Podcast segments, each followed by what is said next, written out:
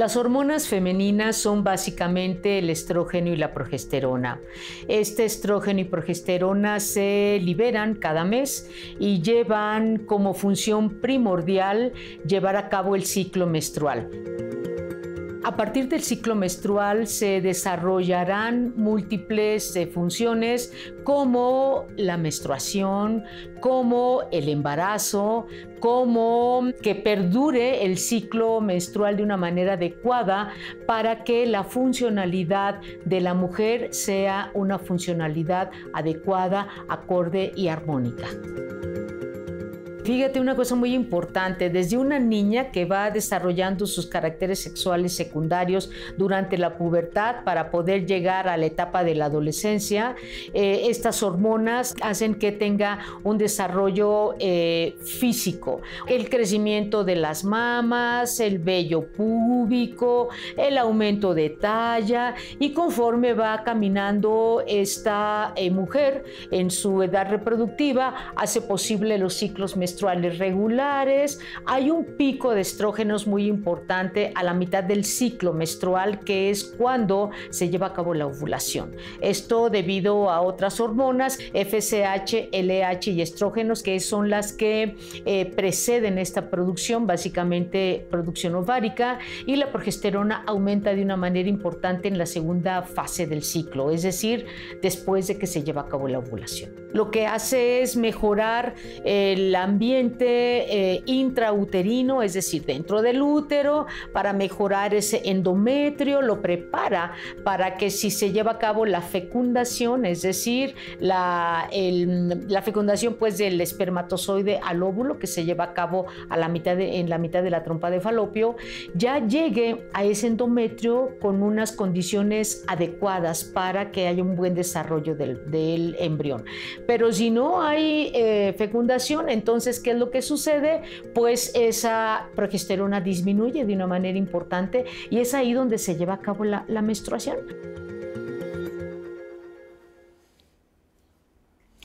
Menopausia. Hoy vamos a platicar de qué es la menopausia. Para que les quede perfectamente claro, romperemos mitos y leyendas. Quiero agradecer a nuestras intérpretes de lenguas de señas que están con nosotros. El día de hoy está Lía Vadillo y está Magdalena Alejo. Y como siempre está conmigo Citlali. Gracias, Citlali. Pepe, pues listísima para un tema tan importante que vamos a hacer el día de hoy, que es platicar sobre menopausia. Un, un tema fundamental en la vida de nosotras las mujeres. ¿Sabía usted que según la Organización Mundial de la Salud, si se atiende de manera física, emocional y en todos los aspectos que tienen que ver con una medicina integral, las mujeres saldrán adelante con mucho éxito en esta etapa de la vida. Bueno, pues de esto, nuestro programa, querido Pepe, estoy pendiente de las redes sociales, vamos a darle. Les presento a nuestros especialistas que nos acompañan el, día de hoy. En primer lugar, la doctora Sandra Aguilar Maciel, gracias por estar aquí con nosotros. Gracias, buenos días. La doctora es internista, endocrinóloga adscrita al Servicio de Endocrinología del Hospital Juárez de México. Le damos la Re bienvenida a la doctora Miriam Negrín. Gracias por estar con nosotros una vez más. Ya la conocen, la doctora es gineco obstetra, integrante del Comité de Educación y Participación Comunitaria para México y el Caribe. Y le queremos dar la bienvenida a la doctora Imelda Hernández Marín. Gracias por estar con nosotros. Gracias. Especialista en Biología de la Reproducción, en menopausia, profesora del curso de posgrado de Biología de la Reproducción Humana en la UNAM e integrante del Colegio Mexicano de Especialistas en Ginecología Obstetricia de la Federación Mexicana de Colegios de Obstetricia y Ginecología. Doctoras, antes de que nos metamos de lleno al tema, quiero ver el panorama general de lo que vamos a platicar y para que ustedes nos llenen de información, aquí lo tienen. Tenemos un problema muy serio con eh, los, eh, las pacientes que van a entrar a la menopausia. Entender que la menopausia, por definición, es la última menstruación en la vida reproductiva de una mujer y tiene que pasar un año para poder decir que está en menopausia. Todos los trastornos asociados a esta disminución de la función de los ovarios es lo que definimos como climaterio. Sin embargo, lo podemos utilizar eh, de manera coloquial como menopausia y climaterio. Gracias a los programas como el de ustedes, estamos tratando de impactar a más mujeres y la información ha llegado. Sin embargo, tenemos todavía muchas necesidades de hablar con ellas, porque en algunos sitios es incluso un tema tabú en el que la menopausia o el climaterio va asociado un poco a, tristemente, envejecimiento, al ya no servir. ¿no? Y eso evidentemente no es cierto. La menopausia en México se presenta promedio a los 48 años. Pues por definición, si nuestra esperanza de vida más o menos son 80 años, pues la mitad de su vida, una tercera parte, van a pasar en esta etapa de su climaterio. El número de mujeres que van a entrar en la menopausia en México para el 2035, hay expectativas muy interesantes, cálculos que de una de cada tres mujeres para el 2035, una de cada tres van a ser pacientes climatéricas. Entonces, evidentemente es importantísimo informar a la población, prevención justamente y entender, sobre todo las pacientes, las mujeres que van a entrar en esa etapa, que no es una enfermedad, es un proceso fisiológico en el que van a entrar a una etapa reproductiva, una no reproductiva. ¿Qué significa? Que ya no se van a poder embarazar. Eh, ¿Por qué no se puede embarazar? Porque la cantidad de celulitas que tenía su ovario se acabaron, ya no existen, ya no van a estar funcionando.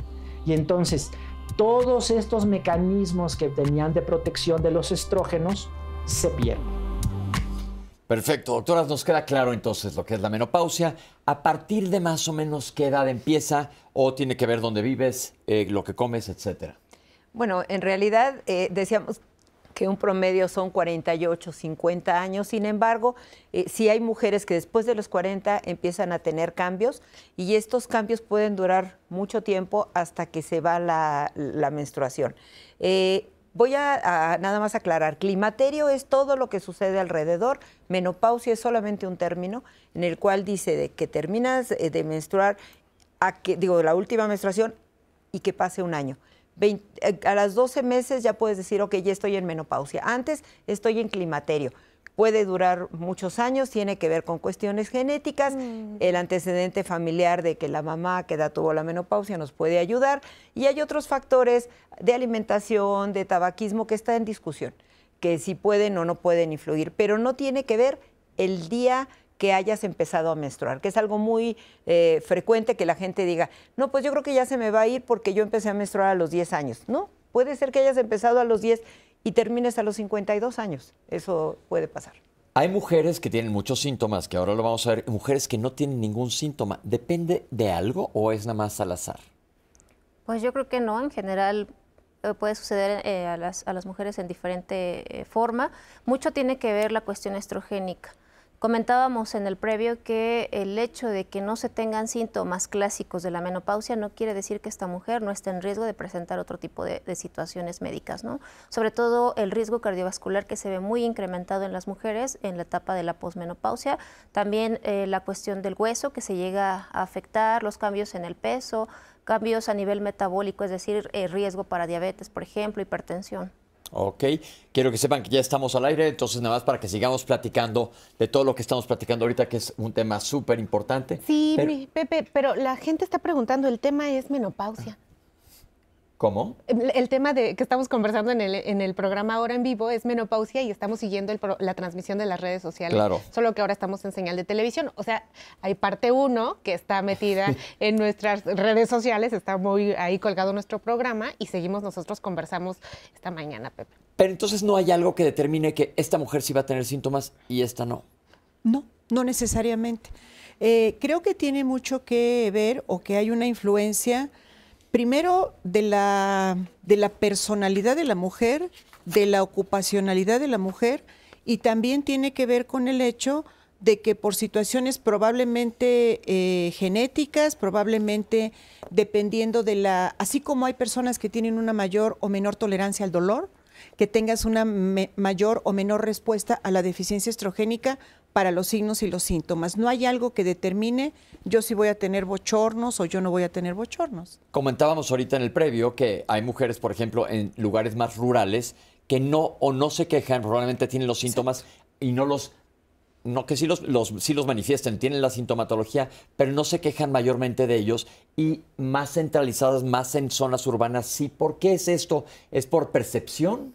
Yo creo que porque tienen eh, tal vez una educación diferente, no saben ni de qué se trata y se lo atribuyen a cansancio. Son mujeres que están acostumbradas a tener un trabajo rudo.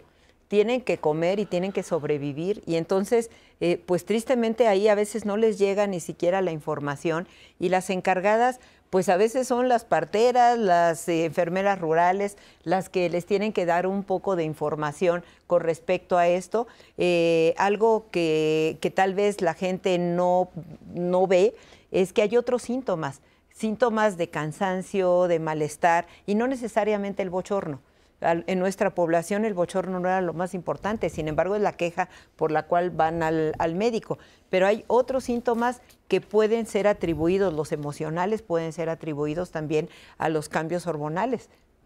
Entonces podemos decir que es algo muy multifactorial, que tiene mucho que ver con, con cómo es la mujer. Eh, la sintomatología puede que se presente, puede que no. Y cómo se presente la sintomatología, más bien cómo la manifieste la paciente depende mucho de las características de cada persona. sí, pero también yo quisiera aclarar que no está en la mente, ¿eh? Porque hay gente que dice, es que yo me sentí bien porque yo no tenía en la mente el sentirme mal. No, no, claro que no. Hay gente que está muy ocupada y que de todas maneras tiene síntomas y que tiene mucho trabajo y que dice, ¿cómo le hago para concentrarme si estoy con el bochorno aquel y no pude dormir anoche? Entonces, no es psicológico, por favor, que quede claro es físico, es hormonal y tiene mucho que ver las características de cada mujer para cómo va a superar esto, pero necesita ayuda si tiene síntomas, por supuesto. Esto es bien importante. Si tienes síntomas durante tu menopausia, es bien importante que te vea el especialista. ¿Por qué? Si bien no es una enfermedad, pues son síntomas que se asocian a cambios durante una etapa de la vida y estos se pueden mejorar. ¿Qué porcentaje de mujeres acuden a buscar ayuda? Yo creo que menos de la mitad. En realidad son pocas las que deciden buscar ayuda. Y aquí, retomando un poquito el tema de las eh, sociedades eh, no urbanas, quizás... Esto yo creo que es bien importante que nos lo expliques ahorita porque es tanto la información que hay o también toda la desinformación que hay, porque pues esto es clave que lo sepamos. Hay mucha desinformación y es importante que tengamos especialistas como ustedes que nos ayuden a aclarar esto, porque no queremos mitos, hay que aclarar y decir la verdad todo el tiempo. Entonces ahora sí estamos totalmente en vivo, estamos hablando de menopausia y doctora, te quité la palabra, perdón, te estábamos platicando. No Entonces retomamos nuevamente eh, este punto que nos estabas platicando. Tú eres internista y eres endocrinóloga. Síguenos platicando entonces de estos cambios. Sí, yo creo que mucho tiene que ver también la cuestión de la educación y que a lo mejor en la actualidad, a pesar de que hay mucha información, eh, previamente todos los temas relacionados a la sexualidad estaban muy eh, silenciados y bueno, eso también quizás ah, sea condicionante para que las personas no acudan a, tener una valoración. Que esto es muy importante. Entonces, sí, Clary, lo dijimos desde hace rato. Totalmente de acuerdo, mi querido Pepe. Pues yo, pues si me das chance, voy a invitarle a todas las personas a que nos estén mandando sus mensajes y nos llamen aquí al centro de contacto con la audiencia. Recuerden que tenemos personas que le están atendiendo a usted y por supuesto yo a través de las redes sociales. Bueno, pues esta mañana estamos muy de gala en nuestro estudio con nuestras especialistas hablando de un tema muy interesante para nosotras las mujeres y que los hombres también tienen que ponerse a tomar conciencia. Estamos hablando de menopausia, un enfoque integral, un manejo integral, pero sobre todo amigable para que todas vivamos mucho mejor. Mi querido Pepe, pues nuestras especialistas también están de lujo, ¿no es así? Nuestras especialistas están de lujo, pero los que se acaban de unir les voy a repetir quiénes son nuestras especialistas. La doctora Sandra Aguilar Maciel, gracias Sandra. La doctora es internista, es endocrinóloga adscrita al Servicio de Endocrinología del Hospital Juárez de México. Ya conocen ustedes a la doctora Miriam Negrín, gracias por estar aquí, doctora. Gineco integrante del Comité de Educación y Participación Comunitaria para México y el Caribe, ha sido invitada de nosotros en, Diálogos en Confianza. Y la doctora Imelda Hernández Marín, gracias, doctora, bióloga de la reproducción especialista en menopausia, profesora del curso de posgrado de Biología de la Reproducción Humana en la UNAM, integrante del Colegio Mexicano de Especialistas en Ginecología Obstetricia y la Federación Mexicana de Colegios de Obstetricia y Ginecología. Doctoras, esto que estamos diciendo es muy importante. Es una condición fisiológica, es decir, algo funcional que ocurre. A veces van a presentar síntomas, a veces no, pero los síntomas, ya lo aclaró la doctora, son perfectamente reales. Y existe un tabú de tirarles a las mujeres con menopausia que buscamos romper aquí. Entonces, ¿qué le podemos decir a la comunidad de hombres que están viendo el programa? Bueno, eh, creo que lo, lo más relevante es recordarles que la funcionalidad del cuerpo de la mujer y del cuerpo del hombre es totalmente diferente. Entonces, como se mencionaba en la primera sección, no hay una analogía que se suscite en el hombre que podamos comparar con la mujer. Segundo, recordar que eh, la etapa de la menopausia tiene estas dos características, no solamente la pérdida de la función reproductiva como el doctor Alejandro Vázquez ya mencionaba en la cápsula, sino también se pierden los estrógenos, la progesterona y todos los beneficios que se tenían de ello. Y eh, pues quitar el estigma de que cuando se llega a la menopausia, los cambios en el estado de ánimo, la falta de sueño que tiene la mujer, probablemente secundario a este fenómeno, probablemente la coincidencia de los bochornos, el impacto que tienen otras manifestaciones clínicas o enfermedades que ya tenía y que se deterioran en este momento, pueden disminuir la capacidad de la mujer para tener la misma actitud que tenía antes, para hacer la misma, para tener la misma tolerancia, la misma energía que solía tener antes y que no solo impacta a la familia, también el ámbito laboral, porque como bien decía hace rato eh, Miriam, imagínense que estoy aquí eh, eh, tratando de organizar una nota, ¿no? De comunicación y empiezo con tres bochornos que cuando se presentan de manera frecuente es horrible, porque además los bochornos después de que terminan, se los digo por experiencia personal, terminas agotado, ¿no? Terminas cansado y, y se acompañan de cambios de muchas hormonas. Entonces, Creo yo que el mensaje eh, idóneo para los hombres sería hay que tener, eh, hay que ponernos en los zapatos de las mujeres, hay que ser empáticos y recordar que esta parte que le sucede a la mujer es un fenómeno fisiológico inevitable y que muchas veces ella no viene eh, programada para que el maquillaje se le corra porque tuvo sudoraciones, sino que es parte de este entorno y que hay que apoyarla miente, inclusive en los padres, ¿no? Y los hermanos mamá te acompaño a la consulta, yo te la disparo, no te preocupes, hacemos los exámenes, qué es lo que más te conviene, ¿no? Eso es importante, nosotros tenemos que crear conciencia. En estos vamos a ir un corte ahora, pero rápidamente síntomas. Bueno, los bochornos, que es una de las causas que, más consultan, estado de ánimo depresivo, irritable, eh, ansiedad, insomnio, eh, molestias vaginales, eh, resequedad, a veces algo de incontinencias urinarias llegan a tener, reducción en el apetito sexual, la libido se baja un poquito, que es este deseo sexual, eh, y aparte dolores musculares, dolores musculares, articulares, cansancio. Perfecto, entonces aquí tienen los síntomas, no se presentan todos, a veces unos, a veces otros o a veces nada. Pero vamos a regresar para ver cómo debemos de abordar este, este cambio fisiológico normal. No se vayan, estamos en diálogos.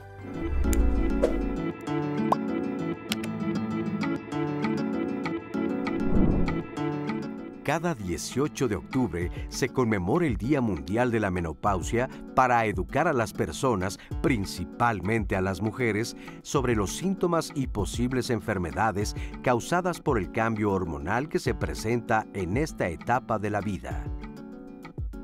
Organización Mundial de la Salud.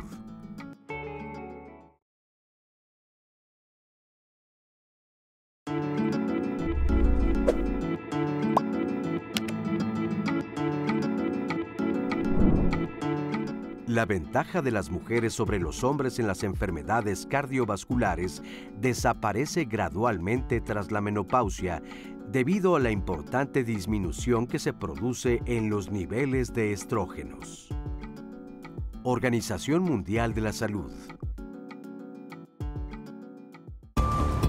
La posibilidad de poder diagnosticar la menopausia es sin duda clínica es decir, la paciente llega al consultorio, tiene trastornos menstruales asociados, comentábamos, a dolor articular, irritabilidad, insomnio y eh, trastornos en su menstruación. 48 años, eso es muy probablemente la causa más importante, son justamente la disminución de la función ovárica, que es lo que definimos como el climaterio de la menopausia.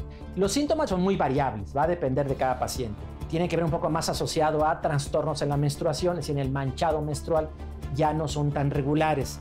Se pueden espaciar entre periodo y periodo. Hay pacientes que terminan de arreglar hoy y ya después pasa un año y ya no vuelven a arreglar. Eso puede pasar. Pero son algunos otros síntomas muy molestos como bochorno, que es un calor profuso de la cara anterior del tórax hacia arriba, hacia la cara.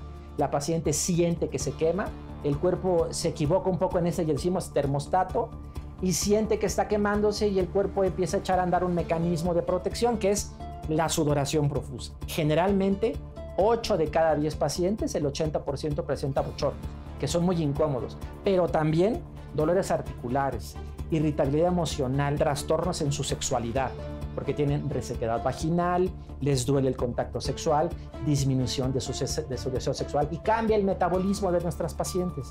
Entonces muchas de ellas notan que empiezan a incrementar su peso. Los primeros cinco años en el que la mujer deja de menstruar es el proceso en el que mayor pérdida de masa ósea tienen las pacientes. ¿Por qué se da esto? Porque el estrógeno, al caer, este estrógeno ya no tiene la capacidad de hacer que la formación y resorción ósea esté equilibrada.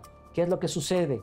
Una celulita que se encargaba de ponerle, vamos a llamarlo así, más calcio, se hace un poco perezosa, eso es el osteoblasto, y la célula que tiene que sacar material osteoide, que es el osteoclasto, ese sigue trabajando igual.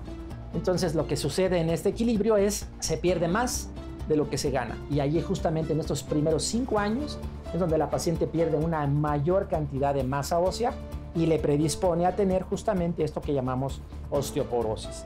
Sin embargo, a veces algunas pacientes, entre que no nos creen o queremos estar seguros, podemos solicitar unos exámenes de laboratorio. Coloquialmente, incluso algunos laboratorios lo llaman como un perfil hormonal. Y ahí lo que encontramos es la elevación de una hormona que es la que el cerebro le manda al ovario para que siga produciendo hormonas. Como este ovario ya se le acabó su reserva ovárica, esta hormona se eleva de manera muy importante. Es la hormona folículo estimulante o la FSH.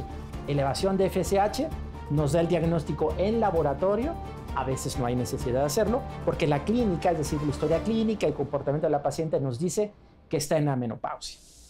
Hablábamos anteriormente que no se pidan ustedes exámenes, sino que se los solicite el médico. ¿Qué se hace en una consulta con una paciente que llega con síntomas menopáusicos? Bueno, primero vemos cuáles son los síntomas y le decimos qué tanto les, le está molestando para su, vida diaria, porque hay diferentes niveles de, síntomas. Hay quienes dicen, tengo un bochornito que hasta me gusta porque me gusta el calor, y hay quienes dicen, es horrible, me estoy asando, no puedo concentrarme, el calor me, me viene súbito y me deja realmente muerta de cansancio. Entonces depende de la intensidad que digamos, bueno, necesitamos manejar o no necesitamos necesitamos dar tratamiento o no, es candidata o no. Debemos de considerar que el 50% aproximadamente de la población cuando llega a esta temporada ya tiene comorbilidades, quiere decir otras enfermedades. Estas enfermedades están impactando, están causando un problema mayor en la, en la sintomatología o no, son independientes porque hay que abordarla desde todos los puntos de vista para que la mujer no la tomemos como un bochorno, es una mujer íntegra que tiene síntomas de diferentes y tenemos que saber cuáles atribuírselos a los cambios hormonales y cuáles no.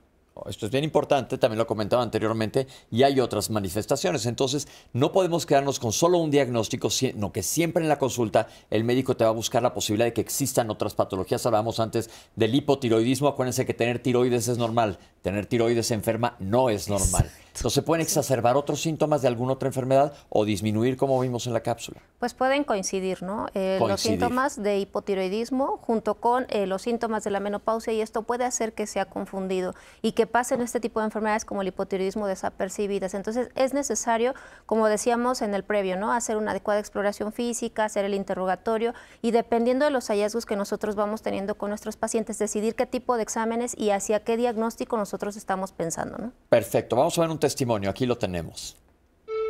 Pues hace dos años aproximadamente, pues sí fueron muchos cambios este, hormonales, eh, mucha depresión, sí tenía yo mucha ansiedad, sí sabía que en algún momento iba a llegar la menopausia pero no sabía en realidad los síntomas. Y pues eran bochornos, cambios de temperatura. Y me dio una ansiedad. Tuve que acudir al médico para cerciorarme qué era lo que me estaba pasando. Me manda a hacer estudios y me da entonces el, diagnóstico que era la, menopausia. Tuve este, mucho mal humor y en realidad sí a veces que me ponía a llorar y no, no sabía por qué. Tenía mucha ansiedad de comer y de comer cosas dulces. Entonces eso también hizo que yo subiera mucho de peso. Al inicio yo me sentía muy mal, en sí me sentía fea, sentía que nada me quedaba de lo que me ponía. Cuando yo voy al médico y me quita todas estas cosas, dejo el refresco, dejo el café, dejo totalmente el azúcar, los azúcares, y pues yo hasta me empecé a sentir más ligera, o sea, me empecé a sentir muy bien. Pero sí poco a poco, base al medicamento y alimentación, mi autoestima igual se fue elevando. Ya salía, ya me arreglaba, yo ya me sentía diferente. Bajé una talla y bajé eh, hasta el momento, porque eso pues sí fueron así como poco a poco fueron 5 kilos. Igual me dejé ayudar mucho con en la cuestión de, en este caso de las amigas que eran más mujeres, en salir más. Sí me, me, me ayudó bastante. Yo les recomendaría que si asistan al médico, que se atiendan porque hay veces que no sabemos en realidad qué es lo que nos está pasando y eso ocasiona que sí alejemos a, a los que nos entornan, a la familia, por ese mal humor, hay veces que las personas sí se alejan. Muchas gracias por el testimonio, doctora. ¿Qué opina? Pues me encanta el testimonio de Norma porque eh, ejemplifica lo que vivimos las mujeres y que en ocasiones no queremos compartir. Algo que quisiera yo resaltar de este testimonio es la relevancia que ella puso en acudir con su médico. Entonces, eso es importantísimo. Todas las mujeres podemos tener estos signos y síntomas. La sugerencia es acudan con su médico para que nos explique por qué estos cambios, para que nos dé un diagnóstico de qué otros elementos están conformando la menopausia y para que nos ofrezca las mejores herramientas para que podamos eh, transitar la menopausia de la mejor forma y recibir una terapia si es que la requerimos. Si es que la requerimos. Y vamos a platicar ahorita de tratamiento, porque si me dices, si no es una enfermedad, ¿por, qué voy a tomar un tratamiento? Yo, por ejemplo, si ahorita me da un dolorón de cabeza que me ha costado o, algún problema el día de hoy, me tomo un analgésico para que se me quite el dolor de cabeza. No tiene que decir que necesariamente tenga algo ocurriéndome. Pero vamos a ver la cápsula de tratamiento y que las doctoras nos digan por dónde va esto. Bueno, las opciones de tratamiento integral hablan sobre un manejo que debe de ser completo y holístico hacia una paciente que está viviendo en esta etapa de su vida. Entonces tenemos que llegar a, a, manejar desde un estilo de vida saludable, puesto que como mencionaba, existen varias comorbilidades o enfermedades que pueden suceder más frecuentemente como diabetes, obesidad, hipertensión, por decir las más frecuentes en nuestra población. Entonces tendremos que iniciar desde realizar actividad física, que lo recomendable es aproximadamente entre dos horas y dos horas y media por semana de una actividad de moderada intensidad, es decir, que la paciente tiene que sudar, se tiene que cansar, no es suficiente con que diga voy a caminar del trabajo a, a la tienda, ¿no? Entonces realmente sí tiene que ser una actividad ritual, una alimentación adecuada y balanceada, que ahí dependerá mucho de sus requerimientos dependiendo de las patologías. Pero en caso de que la paciente no tenga ninguna comorbilidad, recordar que la mayoría debe de constar de verduras, de frutas, algunas proteínas, sobre todo proteínas eh, de pollo, proteína de, de pescado y también eh, tratar de limitar un poco un exceso de carbohidratos. Está bien el uso de carbohidratos, pero un exceso de carbohidratos también puede ser perjudicial para el estilo de vida de estas pacientes fomentar la higiene de sueño con ciertos hábitos como tratar de acostarse a la misma hora, no estar usando pantallas las últimas dos horas, no tomar café en las noches y también por otro lado será muy importante eh, conversar con el médico sobre las opciones de tratamientos que pueden versar desde una terapia hormonal. Las hormonas farmacológicamente aprobadas son hormonas que ya llevan estudios, que están perfectamente calibradas, que llevan muchos estudios detrás. Definitivamente las hormonas bioidénticas no son más seguras ni son, eh, digamos, de mayor calidad. Algunas personas tienden a pensar que son más seguras, pero el hecho de que sean bioidénticas o naturales no quiere decir que son más seguras, ni que tengan la cantidad de hormona que dicen que tienen.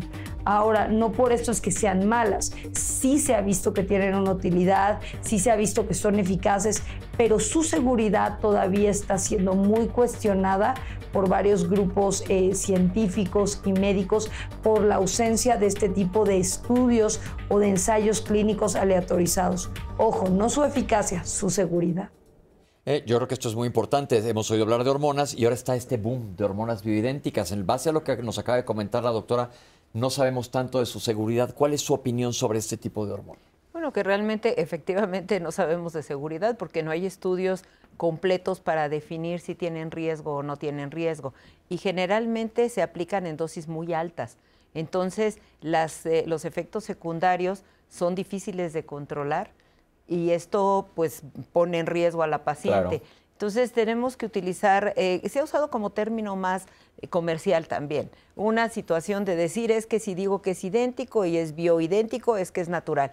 No, o sea, todas tienen un proceso químico por el cual te la están poniendo en un dispositivo, ya sea en gel o ya sea en un pellet, y todo esto tiene riesgos. Entonces, hay que tener mucho cuidado con, sus... ¿Están aprobadas estas hormonas bioidénticas por, por las guías clínicas de tratamiento? Por ninguna. Ah, eso es importante que lo sepamos, porque yo oigo que se oponen muchos y estos pellets, eh, aquí en Diálogo siempre decimos lo que está ocurriendo, la realidad. Entonces, más que nada es una maniobra de mercadotecnia pero entonces tengan cuidado porque no sabemos exactamente. Por decir bioidénticas no quiere decir que están libres de, ningún efecto colateral. Esto es bien importante, lo están escuchando de expertas. En cuanto al... Sí, doctor. Eh, bueno, yo, yo, quisiera agregar en, en, este apartado, si me permites, que sí hablamos de que, como bien decía Miriam y la doctora Tsiri, no está comprobada su seguridad. Pero nosotros hemos visto pacientes con eventos vasculares cerebrales, tromboembolias venosas profundas, tromboembolias pulmonares, eh, eh, precipitación o seguimiento o evolución de cánceres mamarios por el uso de estas hormonas, especialmente los pellets de testosterona, que no hay que olvidar que estos se convierten periféricamente estrógenos. Entonces no es un tema, no es un tema menor. pequeño, menor, no. Es un tema álgido. ¿Qué le podemos decir a una paciente que dice, mi ginecólogo me acaba de decir que es mejor que me ponga hormonas bioidénticas? Tener cuidado definitivamente, ¿no? Porque eh, ya sabemos que esto puede condicionar un riesgo mayor a futuro y bueno, básicamente hay que hacer toda la, evaluación necesaria para decidir realmente a quién necesita el tratamiento hormonal. Ah, entonces, vamos a decirle tratamiento hormonal, lo de bioidénticas es nada más, como dice la doctora, algo comercial. Comercial. Hay tratamientos hormonales aprobados. Así, es. ¿Qué hay de, existen personas que no pueden utilizar tratamientos hormonales? Sí, hay algunas contraindicaciones absolutas. Pacientes que ya tuvieron algún evento de tromboembolia.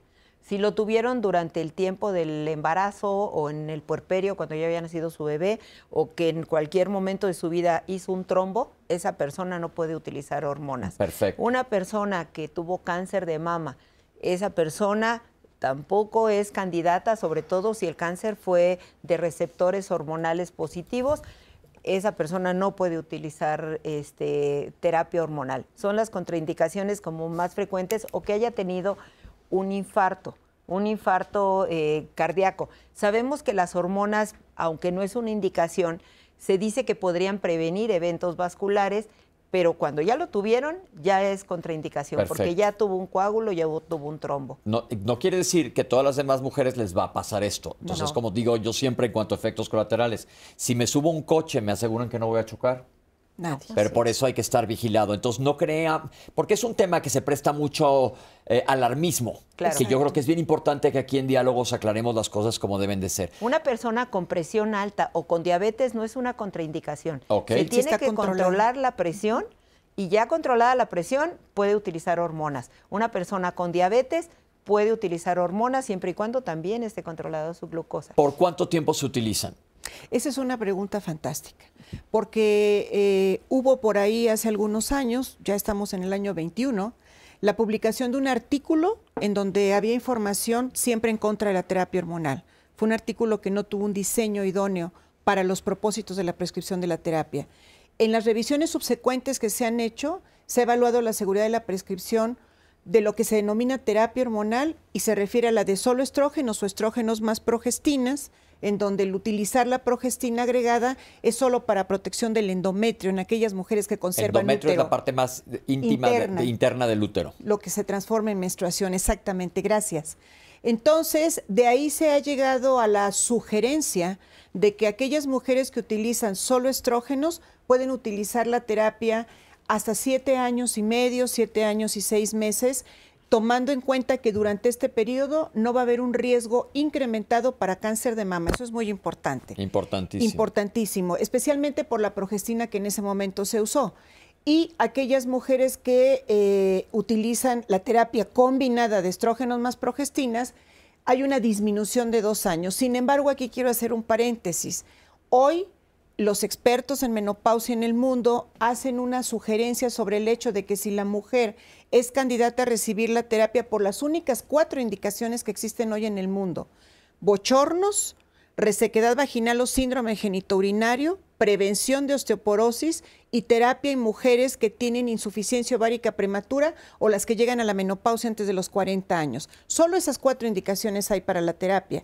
Si mi paciente sigue requiriendo la terapia, si mi médico me hace mi protocolo en donde los riesgos son mucho menores que los beneficios y mi paciente sigue sin contraindicaciones como las que mencionaba la doctora Negrín para recibir la terapia, puede continuar la terapia siempre y cuando la paciente se continúe vigilando. Clave.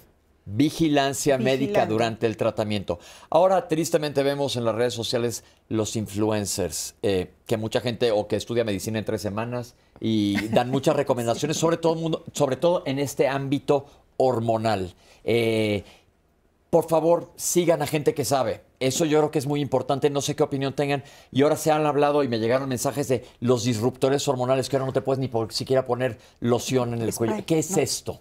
Disruptores hormonales van a ser todas las sustancias que se encuentran en el medio externo que pueden llegar a afectar la funcionalidad de las diferentes hormonas. Entonces, se dice que, híjole, hasta cosas que utilizamos en el día a día pueden llegar a afectar esta Pero verdaderamente está pasando algo o es más también una moda? Porque dicen utilizar perfume Quizás no, quizás no se debe satanizar tanto las cosas. Sin embargo, si hay sustancias que pueden influir, eh, incluso, por ejemplo, en el desarrollo eh, sexual durante la vida intrauterina. Entonces, si hay sustancias que pueden llegar a afectar eh, la salud o las condiciones de salud de las personas, pero bueno, tampoco hay que llegar a ese estado de satanizar, ¿no? Ok. Otros tipos de tratamientos que no sean necesariamente hormonales. he oído hasta crema de camote. Sí, porque si recordamos, les quisiera nada más poner en antecedente, de donde salieron los anticonceptivos fue del camote macho mexicano, el camote mexicano.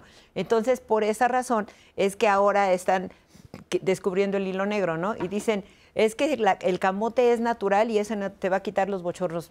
O sea, se transforma, no hay muy buena absorción, creo que sirve poco, pero bueno, esa acaba siendo un poco de, de estas terapias que, quieren ser nuevas sin que sean realmente nuevas. ¿Qué otros tratamientos? Pero yo sí quisiera comentar, Pepe, por ejemplo, de la crema de camote que se vende en cualquier centro nutricional o nutricionista.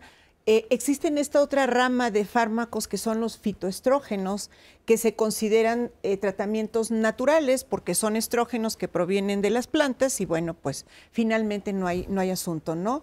Los fitoestrógenos, dependiendo de qué fitoestrógeno se trate, como por ejemplo quisiera yo mencionar a las isoflavonas de la soya, de manera genérica, se unen al receptor de, e, el, el, fitoestrógeno que se administra, se une al receptor y hace un efecto en el órgano blanco, como antes describía en las definiciones la doctora.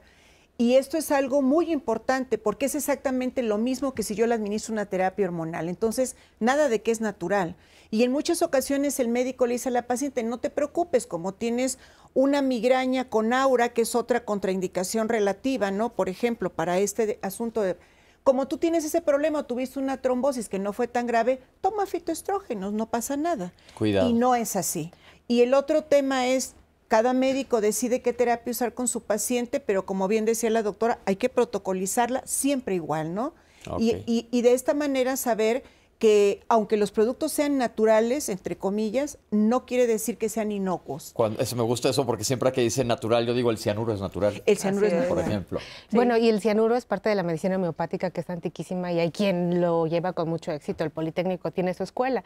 Yo pienso, eh, si me permiten un poco al calce el comentario que siempre lo hago cuando mencionan la medicina alternativa, porque yo eso me dedico a la medicina complementaria, pues es que es lo mismo. Aquí el tema es la división, los, los mecanismos farmacológicos de N cantidad de sustancias o plantas medicinales que se empleen, como bien lo sabemos y la doctora Negrín lo menciona correctamente, pues es parte de lo que vamos cambiando y vamos involucrando y no se trata de dividir, sino de sumar con un buen conocimiento eh, que pueda aportar a las pacientes. A lo mejor alguna paciente no necesita más que una crema de camote y está bien, cada quien es independiente. Pero tomarlo en cuenta como que es algo que se va a metabolizar como estrógeno. es, por supuesto. Se ha manejado por gente que sabe, gente que tenga el conocimiento y es muy respetable. Cuidado Pero hay con lo gente, que inocuo. Exactamente. O que, lo- se lo mandó la, la amiga, porque ella lo usa. ¿Y cómo sabes qué problemas No de salud tiene la otra Que persona? sea vigilado. Pero también hay tratamientos que no son eh, hormonales y que cuando la gente no puede utilizar porque tuvo una trombosis, puede utilizar los llamados inhibidores de la recaptura de serotonina, que son estos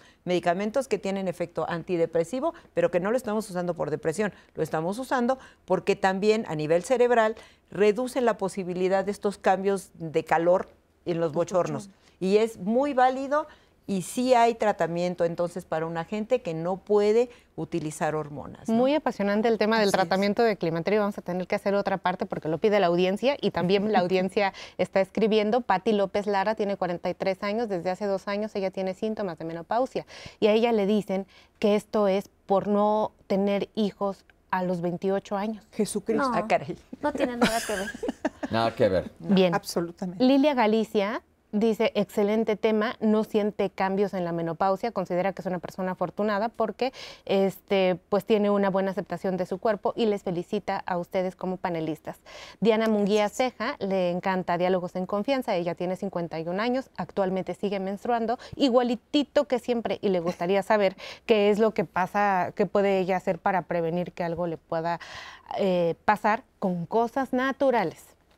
Eh, el estilo de vida, o sea, comer sano, ejercitarse, disminuir la ingesta de alcohol en la medida de lo posible, evitar el tabaquismo y bueno, eh, recordar que las mujeres pueden continuar menstruando fisiológicamente, aunque se denomina tardía, hasta los 55 años y, y- y acudir con su médico.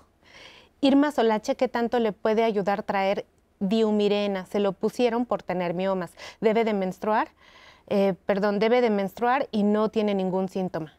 No, es el Mirena lo único que hace es aplanar el endometrio, pero cuando le venga la- el cambio hormonal, este no nos va a afectar, al contrario, el Mirena nos va a proteger el endometrio. Si ella requiere estrógenos, le vamos a poder dar estrógenos por vía piel sin ningún problema, porque está protegiendo el endometrio. Roxana Rodríguez tiene 42 años y bueno, ve un cambio importante, eh, va disminuyendo el flujo vaginal en sus menstruaciones. ¿Esto es normal? Creo que hay que individualizar ¿no? también los casos. Sí, bueno, lo que sucede es que asumo que la paciente de aquí no nos dijo su edad, pero normalmente lo esperado en la menopausia es que la menstruación, algunas, como bien decías, reglan hoy y de- de- no vuelven a arreglar nunca. Sin embargo, hay pacientes que tienen fluctuaciones en la menstruación. Lo que no es frecuente es que haya sangrado abundante como una paciente que escribió hace un momento. Ahí quizás se trataba de una patología orgánica del útero, una miomatosis, por ejemplo. Por eso ¿no? siempre hay que estar vigilado por el médico porque pueden pasar más cosas. Me pregunta Carmen, ¿no es ideal que si ya tuve mis hijos y ya estoy en la menopausia, me quiten la matriz y los ovarios? Claro que no. ¿Cómo No, para porque qué? al final, ¿Cómo al final qué? los estrógenos van a tener también propiedades de protección para nosotras las mujeres. Incluso en la cápsula se mencionaba, ¿no?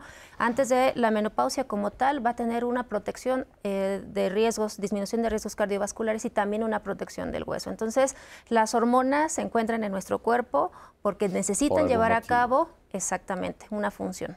Muy importante. Eh, ¿A partir de qué de la gente quiere saber tiempos, doctora? Deja uno de menstruar y después de cuánto tiempo se le va va a tener alteraciones en el hueso. El, los de- el deterioro del hueso eh, se, se refiere que es parte de la posmenopausia tardía, que es la que se presenta aproximadamente entre 6 a 8 años después. Aquí sí quisiera yo comentar que la- la- el deterioro del hueso está bien descrito, se pierde aproximadamente el 3% de la densidad mineral del hueso, porque hay que hacer claros, no se pierde calcio, se pierde la densidad mineral ósea en, el- en los primeros dos años de la menopausia, una vez que transcurren el 3%, es una pérdida acelerada y a partir del tercer año ya empieza una pérdida del 1%, siempre y cuando la paciente no tenga otras enfermedades como diabetes, como obesidad, como hipotiroidismo, que aceleran la, la- la disminución de la densidad mineral ósea. Entonces, ¿cuál es la recomendación? Si tengo factores de riesgo, tabaquismo, trastornos del patrón menstrual, disfunción tiroidea, antecedentes de fracturas, sedentarismo, por ejemplo, mi médico, regresamos otra vez, el médico me dirá en qué momento debo hacer mi densitometría ósea central, que es la que hace el diagnóstico, y me sugerirá el tratamiento preventivo o bien terapéutico, ¿no? Bien, doctora. Pues nuestras redes, Pepe. Bueno, pues llegamos básicamente al final del programa. Creo que ha sido un programa con muchísima información. Les quiero agradecer eh, muchísimo todo lo que nos han dicho y sobre todo romper los mitos. Por favor, hagan que los hombres vean este programa es bien importante, ¿verdad, Citlali? Sí, así es, Pepe. Y también recordarle a la audiencia que nuestro programa eh, también tiene una primer parte que está en nuestras redes sociales, va a estar en YouTube, está ya colgada en Facebook y bueno, se puede hacer un perfecto complemento con estas dos partes de que pudimos el día de hoy traerle a la audiencia, mi querido Pepe. O bajen la aplicación 11 más, ahí está todos los programas. Quiero agradecer a nuestras intérpretes de lengua de señas que están con nosotros todos los lunes. Citlali, mil gracias. Un verdadero placer. Oye, sí, estuvieron a reventar nuestras redes sociales. La verdad es que yo muy contenta por la confianza, porque literal esto es dialogar, ¿no? Entonces la gente viene, trae su experiencia, enriquece nuestro programa y pues nosotros nos vamos felices como cada lunes. Ok, pues nosotros ya nos vamos. Gracias por habernos acompañado. Gracias, doctoras, de verdad. y sobre todo a ti, muchísimas gracias en tu casa que nos ves. Nos vemos el próximo lunes. En salud.